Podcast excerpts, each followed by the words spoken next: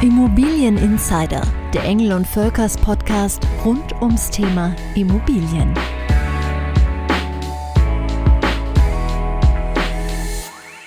Über eine halbe Million Wohnimmobilien wechselten im letzten Jahr den Besitzer. Der eine verkaufte, weil er umziehen wollte oder musste, der andere, weil das Objekt zu groß war oder klein, wieder andere hatten vielleicht geerbt oder wollten die guten Marktpreise nutzen. Egal welcher Grund es war. Die Gretchenfrage scheint immer zu sein, brauche ich wirklich einen Makler? Immerhin kennt niemand das Objekt besser als ich. Die Frage ist für viele in diesem Jahr vielleicht noch dringlicher geworden, denn inzwischen gilt in ganz Deutschland, die Maklerkosten werden zwischen Käufer und Verkäufer geteilt. Zeit, Licht ins Dunkle zu bringen. Wir fragen, braucht man tatsächlich einen Makler? Wo sind die Vor-, aber auch die Nachteile? Worauf sollte man achten? Was sind die typischen Stolpersteine? Mein Name ist Jessica Springfeld und Rede und Antwort steht uns Kai Enders, CEO für die Region Deutschland, Österreich und Schweiz bei Engel und Völkers. Hallo, Herr Enders. Hallo, Frau Springfeld. Die absoluten Basics, die bereiten wir jetzt mal am Anfang vor, nämlich die einfache Frage, wie viel Prozent des Verkaufspreises bekommt ein Makler denn heute? Es ist einfacher geworden und es ist vor allen Dingen fairer geworden, seit die Bundesregierung Ende vergangenen Jahres ein Gesetz zur Kortageteilung eingeführt hat. Wie hoch die Cottage ist, das ist Verhandlungssache. Klar ist, Käufer und Verkäufer teilen sie sich hälftig. Keiner wird einseitig belastet. Und das ist, finde ich, sehr schön. Deshalb haben wir uns für diese neue Gesetzesreform auch sehr eingesetzt und ausgesprochen. Dann gehen wir mal ans Eingemachte und ich nehme jetzt mal ganz bewusst die Position einer Dame ein, die beschlossen hat, ich verkaufe meine Immobilie und ich kann das ohne Makler. Mein erster Schritt wäre ja jetzt also theoretisch, den Wert meiner Immobilie zu schätzen. Aus Ihrer Erfahrung, was sind da Fehler, die viele machen? Also vorneweg würde ich Sie mal fragen, Frau Springfeld, weshalb Sie glauben, dass Sie besonders gut geeignet sind, Ihre Immobilie selber zu verkaufen. Weil ich natürlich seit Jahren schon darin lebe, meine Kinder darin großgezogen habe und die Vor- und Nachteile kenne. Das ist der typische Punkt. Sie glauben, Sie kennen die Immobilie besser als der Makler. Und das stimmt sogar, aber es ist nicht entscheidend für den Verkauf. Warum? Das finden wir später heraus.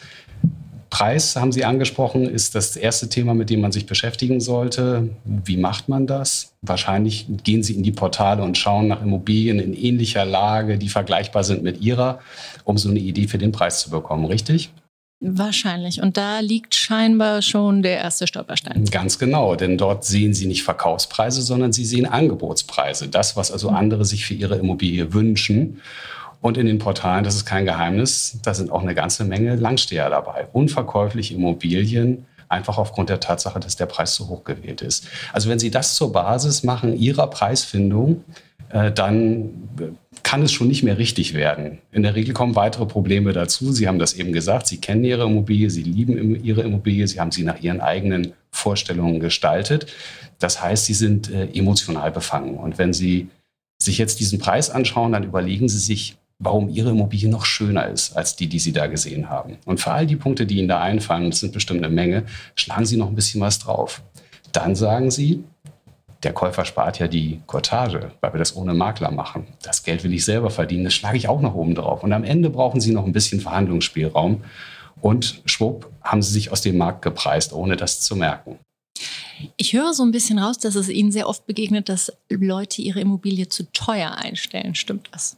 Das ist so. Da gibt es sogar Untersuchungen, die das belegen, dass Immobilien, die vom Privat angeboten werden, ungefähr 5% teurer angeboten werden als die von Maklern. Das heißt jetzt nicht, dass Privatleute besser sind, sondern sie machen genau diesen Fehler. Sie schätzen ihre Immobilie zu hoch ein. Und wo liegt da das Problem? Wenn man die Immobilie zu hoch einpreist, könnte man ja sagen, naja, dann gehe ich hinterher nochmal runter. Aber so einfach ist das nicht. Wenn man die Immobilie dann auf einem der Portale präsentiert hat, sehen die Leute das Objekt. Und die Käufer sind gar nicht so dumm, wie man manchmal denkt. Die sind häufig schon viele, viele Monate, manchmal Jahre auf der Suche nach einer Immobilie. Die haben ein gutes Gefühl bekommen dafür, was der Quadratmeter kosten darf, was eine Wohnung, ein Haus, wie sie das anzubieten haben, äh, am Ende denn als Kaufpreis bringen darf oder muss.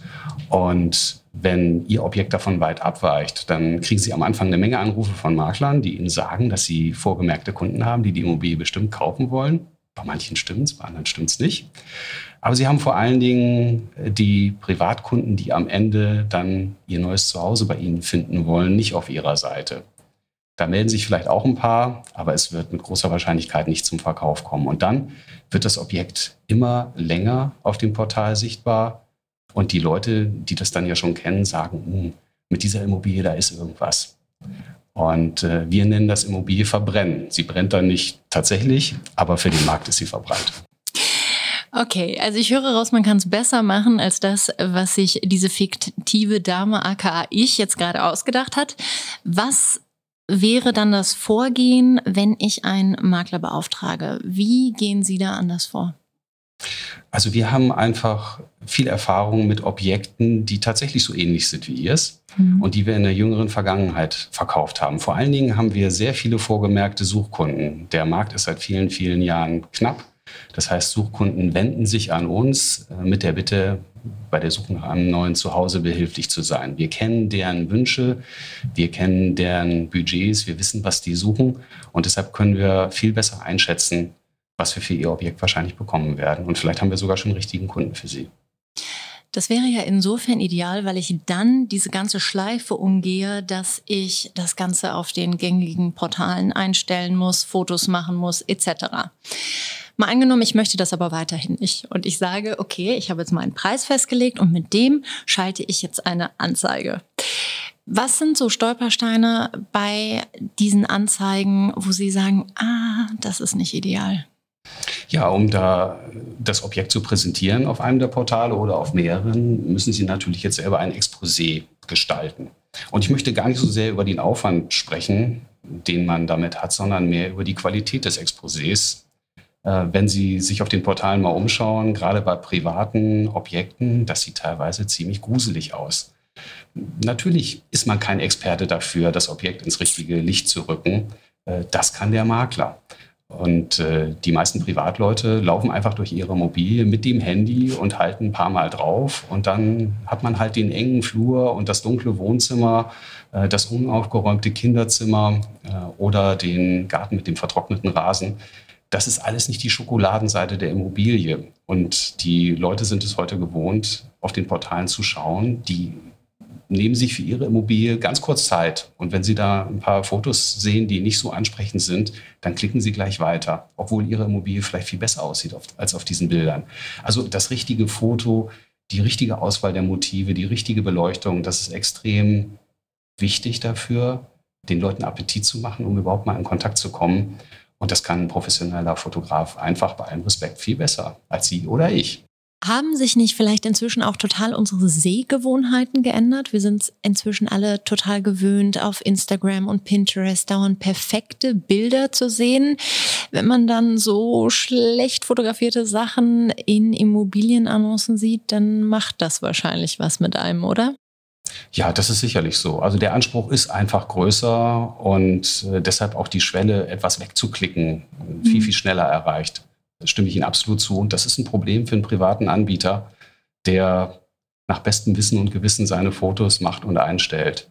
Und vor allen Dingen, das würde ich noch ergänzen wollen, der vor allen Dingen einen Überblick über das gesamte Objekt geben will. Das ist gar keine so gute Idee für ein Exposé. Ich muss nicht jeden Kellerraum fotografieren. Das sind einfach keine Fotos, die das Herz höher schlagen lassen. Ich sollte nur zeigen, was die Leute dazu bewegt, mit mir in Kontakt zu kommen, sich die Immobilie dann tatsächlich mal vor Ort anzusehen. Das finde ich super spannend, weil ich dachte tatsächlich jetzt einfach, je mehr Fotos, desto besser. Aber noch nicht mal das ist der Fall. Okay. Ähm, dann kommt zu den Fotos ja noch hinzu ein passender Text. Ähm, da überlege ich mir dann, okay, was ist das Wichtigste? Ich schreibe rein, wie viel Quadratmeter das Ganze hat, wie viel Zimmer. Vielleicht finde ich noch ein paar ganz nette Adjektive. Wo liegen da gegebenenfalls Fehler?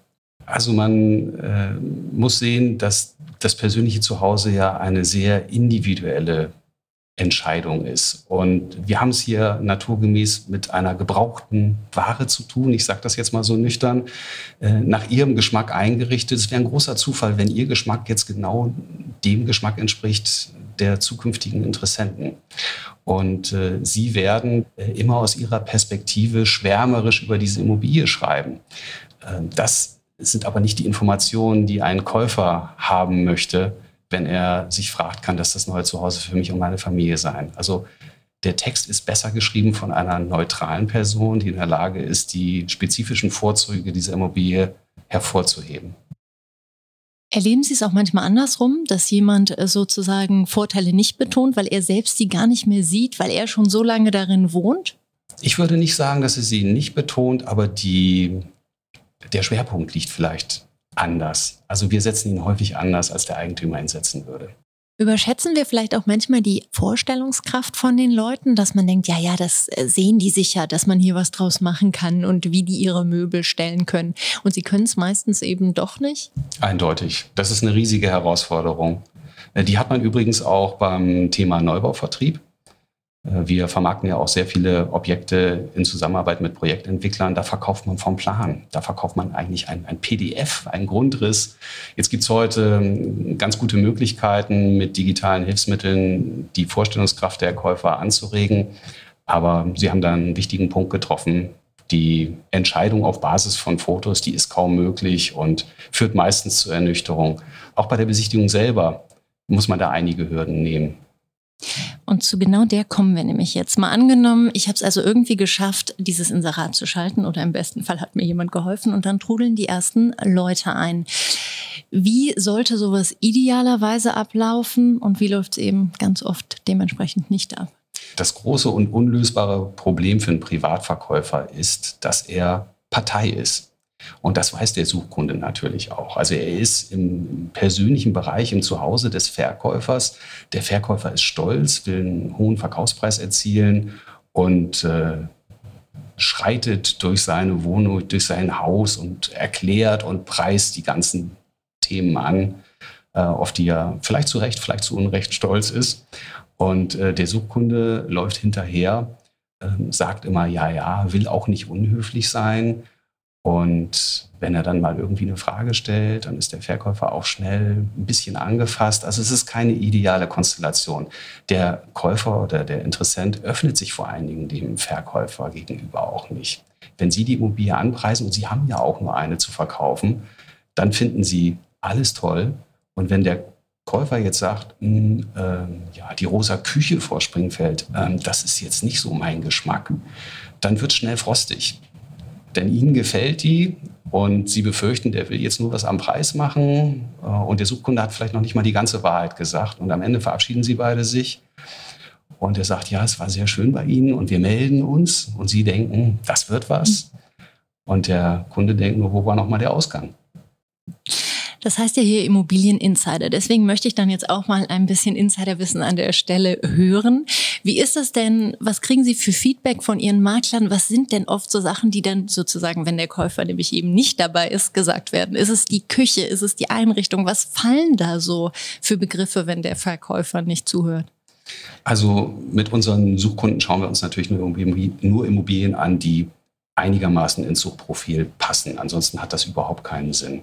Aber wenn die groben Rahmenbedingungen stimmen, dann besteht eine sehr realistische Chance, dass daraus auch ein Geschäft werden kann. Und wenn wir mit unseren Kunden dann die Immobilien anschauen, idealerweise ist der Eigentümer nicht anwesend, dann geht es häufig um die Küche, es geht äh, um die Bäder, es geht auch um den Grundriss. Mhm. Und die Aufgabe des Maklers ist es gar nicht, dem Kunden das jetzt schön zu reden, sondern herauszufinden, kann das das neue Zuhause für dich und deine Familie sein oder nicht? Wenn nicht, was stört denn?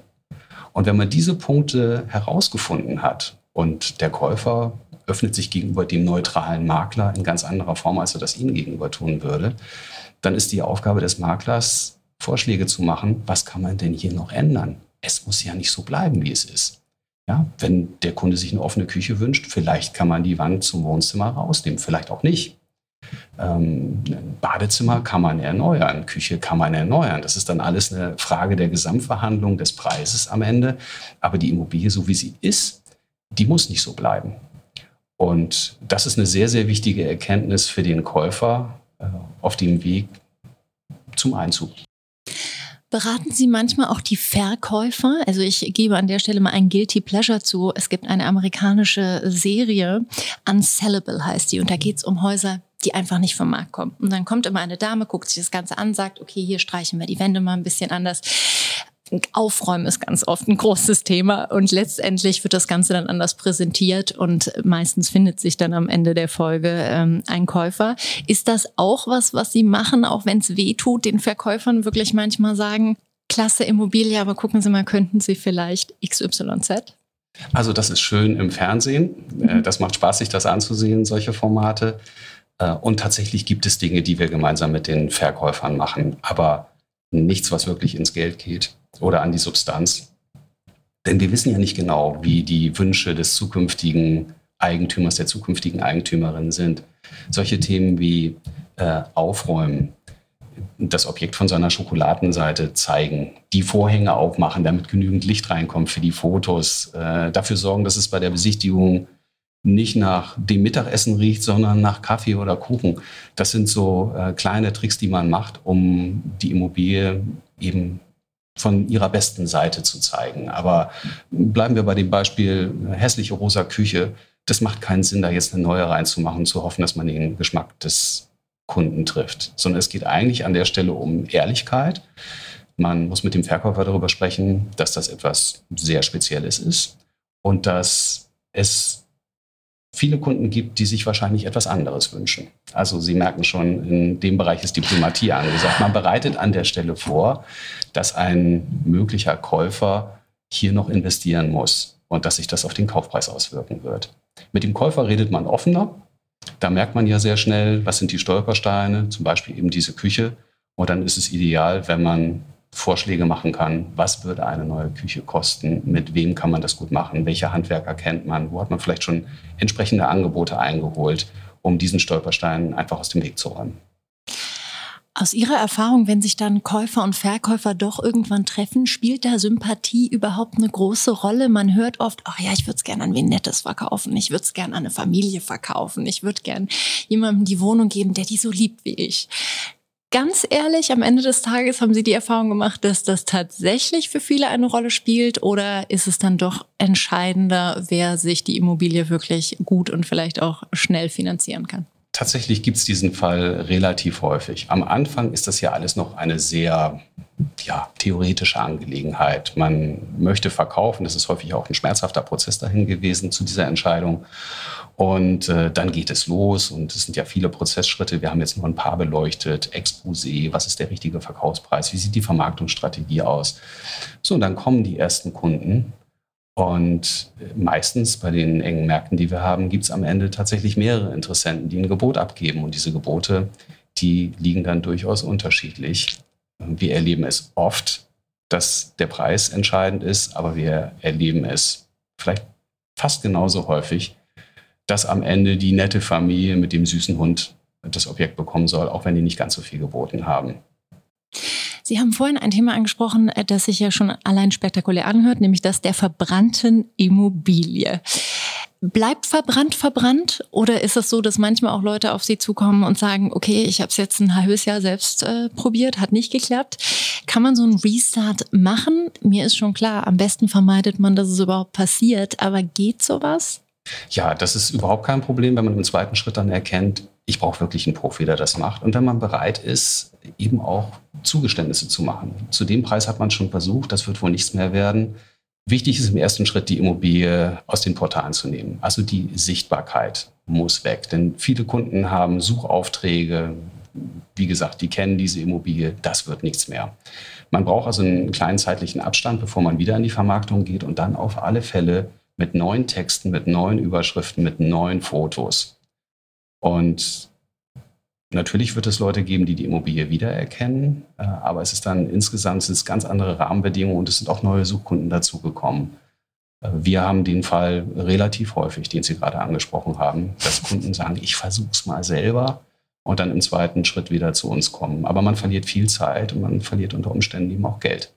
In einer idealen Welt hat das Ganze jetzt geklappt. Also ich habe den Preis festgelegt, ich habe das Inserat geschaltet und tatsächlich Käufer, Verkäufer finden sich. Dann geht die Arbeit ja weiter und dann geht's natürlich so ein bisschen ans Kleingedruckte äh, etc. Wie ist das für Laien? Die meisten verkaufen wahrscheinlich eine Immobilie einmal in ihrem Leben und jetzt nicht gerade täglich. Lässt sich das überhaupt stemmen? Alleine wirklich so Verhandlungen und Verträge?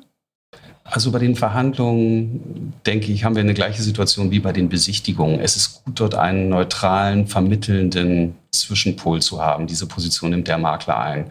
Wenn da zwei Leute aufeinandertreffen, der eine will möglichst viel, der andere will möglichst wenig zahlen, das liegt ja an der Natur der Sache, dann wird das sehr schwierig zusammenzukommen. Aber wenn man einen Boten hat, der zwischen beiden Seiten pendelt, die Argumente beider Seiten hört, dann kann das gut funktionieren. Das ist unser täglich Brot. Wir kriegen das sehr gut hin. Hört sich fast ein bisschen psychologisch an. Haben Sie da mehr oder minder wirklich Kurse für, dass Sie das Ihren Immobilienberatern beibringen? Äh, das ist eine Mischung. Also wir haben tatsächlich Kurse, in denen wir das thematisieren und auch üben. Das kann man äh, nicht nur lesen, äh, das, das muss man üben, am besten nicht mit Kunden, sondern unter Kollegen, damit man mhm. das dann richtig gut kann. Viel kommt aber natürlich auch über die Erfahrung die meisten unserer Makler sind viele Jahre bei uns und werden immer besser. Jetzt gibt es ja im Internet eigentlich alles. Sicherlich auch Standardverträge für einen Immobilienverkauf, wo dann einfach nur Punkte sind und dann trage ich da den Preis ein und dann hoffe ich mal, dass das irgendwie alles durchgeht. Ist das ratsam oder was sind so spezielle Kniffe oder irgendwie Stolpersteine, wo Sie in solchen Verträgen ganz genau hingucken? Also bei den Verträgen hilft am Ende ohnehin der Notar. Mhm. Ein Kauf ohne Notar ist nicht möglich. Aber es geht eben auch um solche Fragen wie Wegerechte, Niesbrauch, ähm, Erbpacht. Das sind alles so Spezialthemen, von denen die meisten Käufer noch nichts gehört haben und mit denen sich auch viele Verkäufer schwer tun. Da ist große Unsicherheit. Das kann so ein Geschäft dann auch wieder zum Kippen bringen, wenn irgendwelche Dinge nicht plausibel erklärt werden können. Ich sehe eher da die Schwierigkeiten als in der konkreten Ausgestaltung äh, des Vertrags. Da muss man am Ende ohnehin mit dem Notar sprechen. Der nimmt die Wünsche auf und dokumentiert diese Themen. Aber der Weg dahin, der ist halt schwierig. Hat man als Makler vielleicht auch so Notare in der Hinterhand, wo man dann irgendwie sagt, okay, da kriegen wir dann schneller einen Termin oder mit dem habe ich schon öfter zusammengearbeitet. Also wenn ich jetzt einen suchen würde, ich würde wahrscheinlich Google befragen. Ja, und da würden Sie auch jemanden finden und bestimmt auch einen guten. Äh, bei den Notaren würde ich generell sagen, haben wir einfach ein sehr, sehr hohes Niveau in Deutschland. Die Wahrscheinlichkeit, dass Sie da an jemanden geraten, der den Job nicht ordentlich macht, die ist äh, sehr gering. Aber die anderen Themen, äh, ja, wie komme ich schnell an einen Notartermin? Wie läuft das möglichst reibungslos? Das gehört natürlich auch zu den Aufgaben des Maklers, dafür zu sorgen, dass die Transaktion schnell und sicher abgewickelt werden kann. Und für Sie als Verkäuferin ist natürlich noch wichtig, den Punkt haben wir noch nicht angesprochen, die Interessenten, die da in die Immobilie kommen, können die den Preis überhaupt stemmen? Ja, also wenn sie sich mhm. einig sind und die Käuferin, der Käufer fängt dann an zur Bank zu laufen und äh, sie haben das Objekt schon aus dem Portal genommen und dann stellt sich heraus, oh, das ist jetzt alles ein bisschen komplizierter und das dauert und ich muss noch Unterlagen beibringen, dann kann das auch eine ziemliche Hängepartie werden und am Ende haben sie möglicherweise die Konstellation, dass die ihnen sagen müssen, das klappt leider nicht. Und dann fangen sie wieder von vorne an. Das sind so die Stolpersteine, höre ich so auf den letzten Metern. Das sind dann sozusagen das, wofür Sie auch Geld bekommen. Was ist denn dann so der letzte Schritt, den Sie meist begleiten und sagen, okay, wenn das erledigt ist, dann sind wir sozusagen auch aus unserer Verantwortung entlassen? Also der große Punkt ist sicherlich die Übergabe der Immobilie. Das ist ein zentrales Thema, sowohl für den Verkäufer, der sich von einem Objekt trennt, das für ihn viele Jahre lang das Zuhause gewesen ist, als auch für die neuen Käufer, die dann tatsächlich über ihr Objekt verfügen können. Ein sehr emotionaler Moment ist das. Ähm, es gibt häufig in der Zeit danach noch Themen, die geklärt werden müssen. Wir sind mit den Käufern oftmals viele, viele Monate später noch im Kontakt, weil es dann um Umbauten geht und ähm, die einfach froh sind, hier noch Tipps und Hinweise zu bekommen. Denn auch da sind die meisten Menschen Laien, die kaufen nicht häufig eine neue Küche und ein Badezimmer und was sind hier die richtigen Handwerker, was kann man machen, was muss ich bedenken, welche Behördengänge sind möglicherweise für irgendwelche Genehmigungen noch erforderlich. Also das ist ein sehr komplexes Thema und es ist schön, wenn man jemanden hat, an den man sich auch nach Abschluss des Vertrages noch wenden kann.